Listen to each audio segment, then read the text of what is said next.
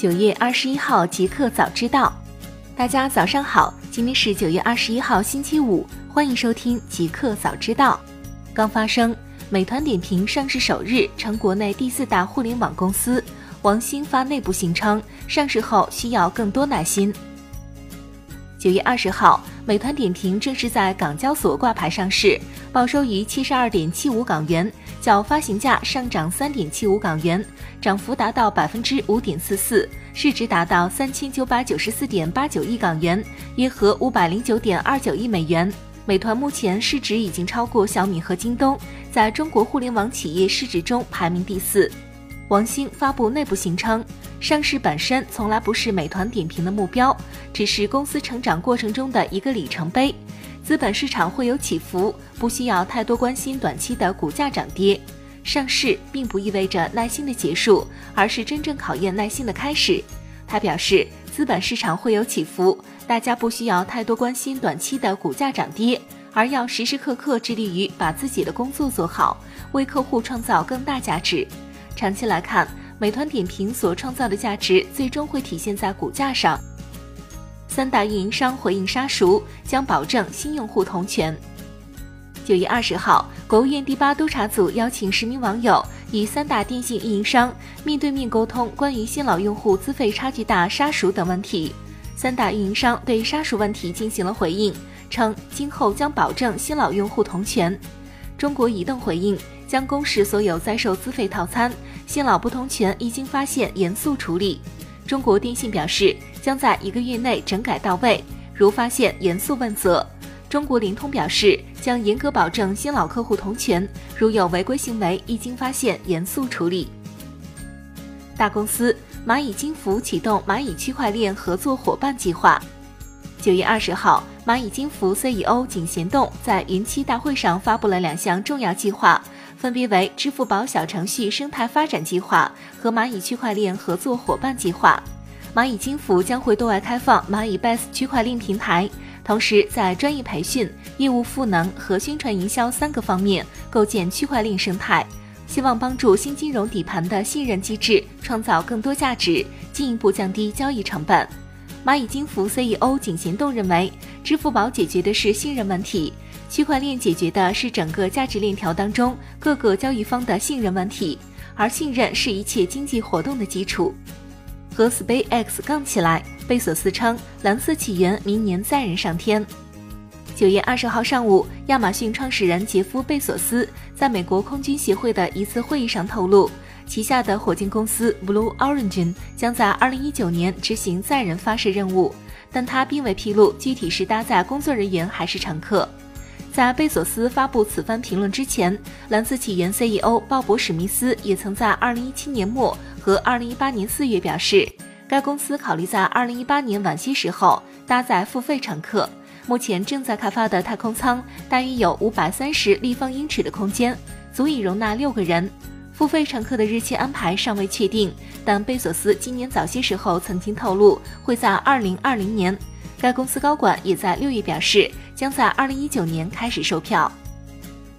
互联网，明尼亚波利斯警方称。刘强东案初步调查结束，已转交检方。据彭博社九月二十号报道，明尼亚波利斯警方表示，京东 CEO 刘强东涉嫌性侵案的初步调查已经结束，目前调查已经转交给检方。检察官表示，明尼亚波利斯警察局对刘强东涉嫌性侵的调查已移交给检方，现在检察官将审阅所有证据，并确定是否提出指控，但做出这个决定没有截止日期。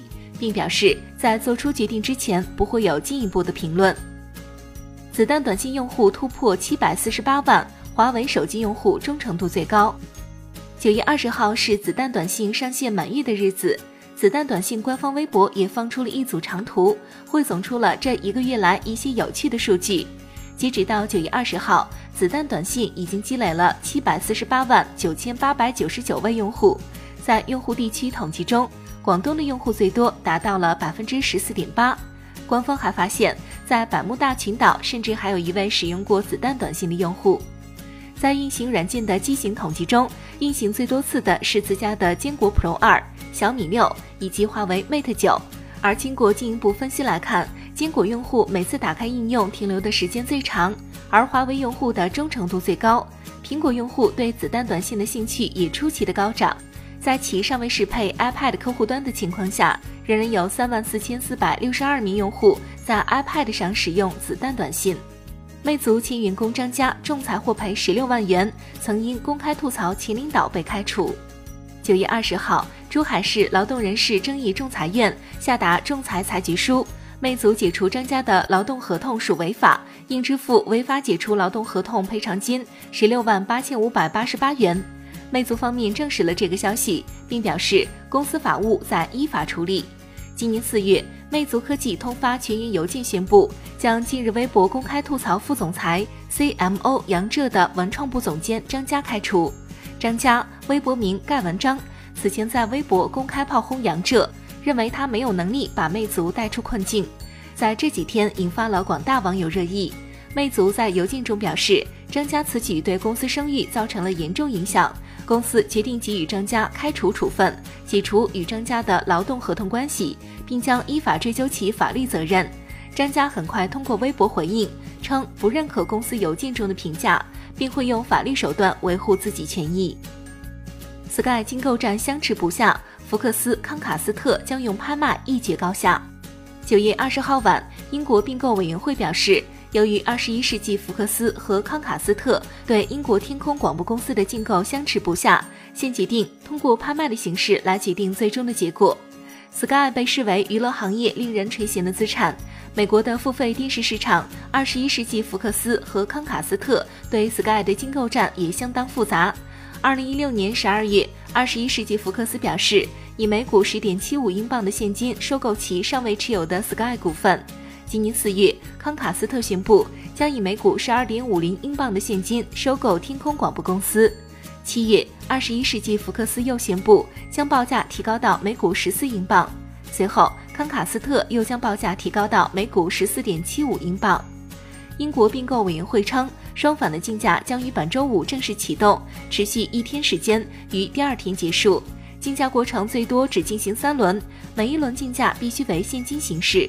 第一轮报价最低的公司，二十一世纪福克斯可提高价格。而康卡斯特有机会在第二轮提高报价，两轮过后，如果仍未分出胜负，则进入第三轮，也就是最后一轮竞价。英国并购委员会称，上述拍卖程序已得到天空广播公司、二十一世纪福克斯、康卡斯特和迪士尼的认可。新产品，三星发布二零一八款 Galaxy A 七，依然高价低配。九月二十号上午，三星正式发布了 Galaxy A 七，是三星首款后置三颗摄像头的产品。Galaxy A 七采用前后双玻璃，指纹模块位于机身右侧，集成电源键功能。同时，两颗分离式的音量键也放在了机身右侧。对于部分老 Galaxy 用户来说，可能需要适应一番。整机厚度七点五毫米，重量一百六十八克，支持 NFC。三星表示。Galaxy A7 提供蓝色、黑色、金色和粉色，今年秋季在欧洲和亚洲上市，价格尚未公布，预计在四百美元左右。值得一提的是，这一代后缀中并未加入2018年代字样来做区分。酷科技，纽约大学医学院利用谷歌 AI 判断肺癌类型。近日。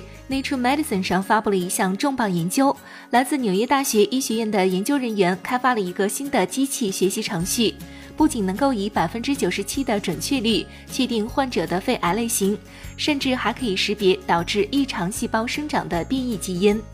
研究人员团队使用了来自 Google 的深度卷积神经网络，并使用一千六百三十四张图像对其进行了重新训练。在完成了训练之后，研究人员开始使用该神经网络区分不同类型的肺癌。